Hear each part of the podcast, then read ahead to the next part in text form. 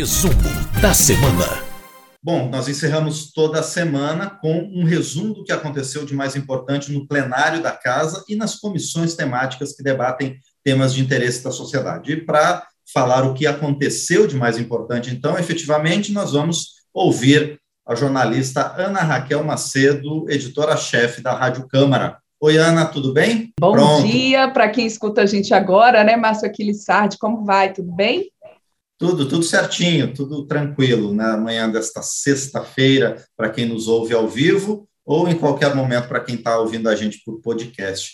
Bom, Ana, esta semana a gente teve duas matérias bastante importantes na área da saúde. Primeiro, uma efetivamente aprovada, e depois uma que teve a sua urgência aprovada. Duas matérias para dois, dois segmentos, duas categorias muito importantes entre os trabalhadores da saúde. Explica para a gente esses dois temas, por favor, Ana.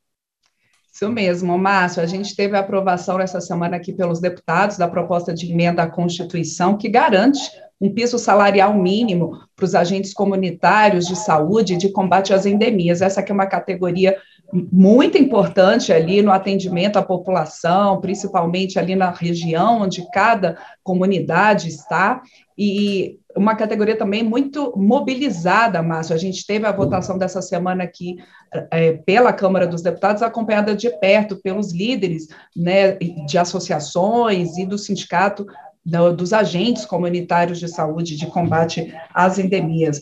E como, o que, que, prevê essa proposta de emenda à Constituição, que foi aprovada por ampla maioria pelos deputados? A gente sabe que uma PEC, para ela ser aprovada, ela precisa do voto de, no mínimo, 308 deputados aqui na Câmara, em dois turnos de votação. Para você ter uma ideia, o primeiro turno teve ali os votos favoráveis de 438 deputados, somente nove votos contrários. Essa proposta ela prevê que os agentes comunitários de saúde de combate às endemias eles devem receber no mínimo o equivalente a dois salários mínimos. Hoje o salário mínimo, Márcio, está em R$ 1.212, então, portanto, se a gente multiplicar isso aí por dois, dali 2.424 seria o valor de hoje.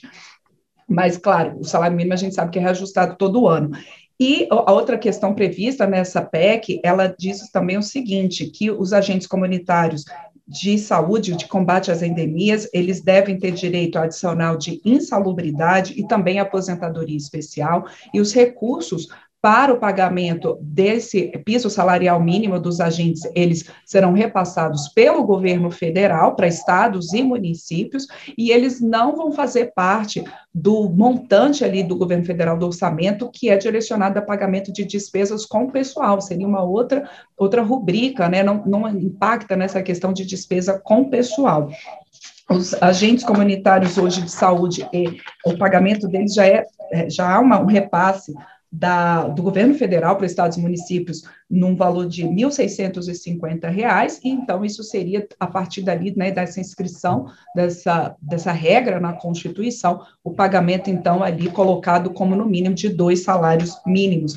Essa proposta ela foi aprovada pelos deputados nessa semana, Márcio, de acordo com a proposta original, que foi apresentada pelo deputado Valtenir Pereira, do MDB de Mato Grosso, é, tinha havido algumas é, é, mudanças quando ela foi discutida numa comissão especial, entre essas mudanças, por exemplo, de que seria um, uma lei federal que definiria esses valores do piso nacional dos agentes comunitários, mas a maioria dos deputados preferiu retomar o texto original do deputado Valteri. Esse texto foi votado, alguns poucos parlamentares, como eu disse, foram contrários, colocando uma questão da responsabilidade fiscal no pagamento né, de despesas com os agentes comunitários, dos salários dos agentes comunitários fora do montante ali de despesa com o pessoal no orçamento da União, mas a maioria dos deputados entendeu que isso não seria, é, é, é não o impacto é muito pequeno, e aos benefícios de você ter é, um, pagamento, um pagamento mínimo ali para os agentes comunitários de saúde de combate às endemias são benefícios importantes para a saúde da população como um todo, para uma categoria que está tão presente ali, né, principalmente na prevenção a doenças e no acompanhamento diário de doenças crônicas ali pela população. É, o governo também apoiou a votação e essa proposta ainda precisa da avaliação dos senadores. Outro outra questão aprovada que tem relação aí com piso salarial de categorias nessa área de saúde, Márcio, foi a urgência para o projeto que garante um piso salarial nacional para a categoria da enfermagem, tanto enfermeiros quanto técnicos em enfermagens, como auxiliares de enfermagem e parteiras. Essa proposta ela vem sendo discutida desde o ano passado pelos deputados, ela já foi aprovada pelos senadores foi objeto de um grupo de trabalho na Câmara para se é, é, avaliar o, o impacto é, tanto para o SUS como também para a rede privada de saúde, quando você estabelece um piso salarial mínimo para a enfermagem, e aí esse grupo de trabalho ele calculou o impacto em 16 bilhões de reais, mas o relator desse grupo, o deputado Alexandre Padilha, do PT de São Paulo, ele é, colocou ali que o, o, impacto no SUS e nos planos de saúde, por exemplo, para o SUS, seria de 4% uh, e, e, de menos de 5% como um todo na questão do faturamento dos planos de saúde. Então, o, o, o, grupo de trabalho chegou a essa conclusão de que sim, há um impacto de cerca de 16 bilhões no estabelecimento desse piso salarial para é, a enfermagem, mas que, no geral, é um impacto uh, pequeno, uh, por, né, no caso da porcentagem ali do montante de gastos, tanto no SUS quanto é, nos planos de saúde. Por, essa proposta, Márcio, os enfermeiros teriam um piso mínimo de R$ 4.750 mensais, os técnicos de enfermagem de R$ 3.325 e os auxiliares de enfermagem e parteiras de R$ 2.375. Essa proposta, é importante a gente frisar aqui, foi aprovada a urgência dela, mas o presidente da Câmara, o deputado Arthur Lira, colocou que ainda vai ser, como tem esse impacto né, nas contas, tanto do SUS quanto da rede privada de saúde, que ainda vai se analisar, os deputados ainda vão buscar fontes de recursos para esse estabelecimento desse piso salarial e, portanto, a votação em si da proposta ela foi marcada para daqui a cinco semanas. Então, foi aprovada urgência numa sinalização de que a Câmara, sim, está discutindo esse assunto, mas a votação do projeto em si ficou para daqui a cinco semanas. Bom, muito bem. E a gente teve mais outras três matérias, Ana, ao longo dessa semana que foram votadas pelos deputados. A primeira delas também tem um pouco a ver com a área de saúde, né, porque se trata de insumos para exames de alta complexidade, mas também tivemos outras questões na área de ciência e tecnologia e também segurança, não é? Isso, Márcio a gente, é, nessa questão aí que você falou de saúde, é, a gente teve a votação em primeiro turno da proposta de emenda à Constituição, que ela permite que empresas privadas atuem na produção de radioisótopos de médio de média e longa duração. O que, que são radioisótopos? São substâncias ali que são muito usadas no diagnóstico de doenças, por exemplo, câncer, e também usadas no tratamento dessas doenças. Hoje, a iniciativa privada, Márcio, ela pode atuar na produção de radioisótopos de curta duração, que são esses, por exemplo, assim, que logo é, é, é eles têm o, logo os seus efeitos são eliminados ali do organismo, né? Então, por exemplo, para você fazer um exame, então a gente cita muito a questão do iodo 131 para o diagnóstico do câncer de tireoide, esse é o de curta duração. Mas os de média e longa duração, hoje, eles são de exclusividade de produção do Instituto de Pesquisas Energéticas e Nucleares, o IPEN, e também do Instituto de Energia Nuclear, o IEN, que são órgãos ligados à Comissão Nacional de Energia Nuclear, que nem e esses de média e longa duração, que são mais usados, por exemplo, no tratamento de alguns cânceres e outras doenças.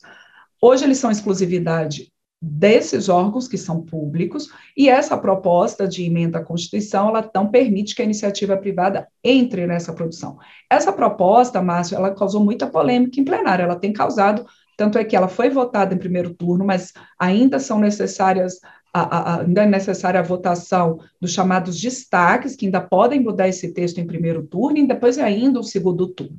O relator, que é o deputado dessa proposta, que é o deputado general Peternelli, do União de São Paulo, ele defende que haja a possibilidade de a, a iniciativa privada atuar nessa área, porque, segundo ele, esses órgãos não têm conseguido esses órgãos públicos hoje que tratam de, dessa produção de radioisótopos, eles não têm conseguido suprir a necessidade de todo o país. Por outro lado, alguns deputados, como, por exemplo, o deputado Alexandre Padilha, do PT de São Paulo, a deputada Jandira Fegali, do PCdoB do Rio de Janeiro, colocaram em plenário que essa produção hoje, ela seria, sim, possível por esses órgãos, que haveria mais segurança em manter essa produção desses radioisótopos de média e longa duração nesses órgãos públicos ligados ali à Comissão de Energia Nuclear, e que se hoje eles não estão conseguindo atender a demanda é por questões de problemas de transferência orçamentária nesses órgãos, né, de você ter uma priorização ali do orçamento para essa área na hora que se discute, né, todas as despesas e receitas, né, da União quando se discute o orçamento, quando se tem o orçamento. De toda forma, então, é, o primeiro turno já foi aprovado, falta essa análise das dos destaques, que ainda podem mudar esse texto, e ainda o segundo turno. Provavelmente, essa proposta, ela volta nos próximos dias à discussão dos deputados em plenário. Outro projeto aprovado, Márcio, nessa semana pelos deputados, e esse já teve a votação concluída, e que já tinha sido votado também, um projeto que também já tinha sido votado pelos senadores, e no, agora com a conclusão dessa votação nessa semana, é um que trata de regulamentação de normas de segurança para piscinas. E aí, piscinas particulares, piscinas públicas, mas justamente visando a, a, a, prevenir acidentes.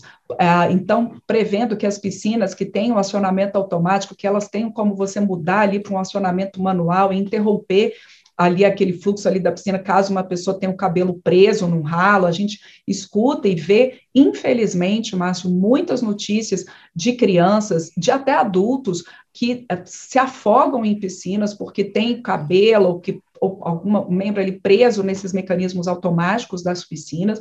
Então, essa proposta que foi aprovada pelos deputados, ela prevê, então, algumas normas de segurança nesse sentido. Também, por exemplo, alguns alertas nas piscinas sobre a profundidade da piscina.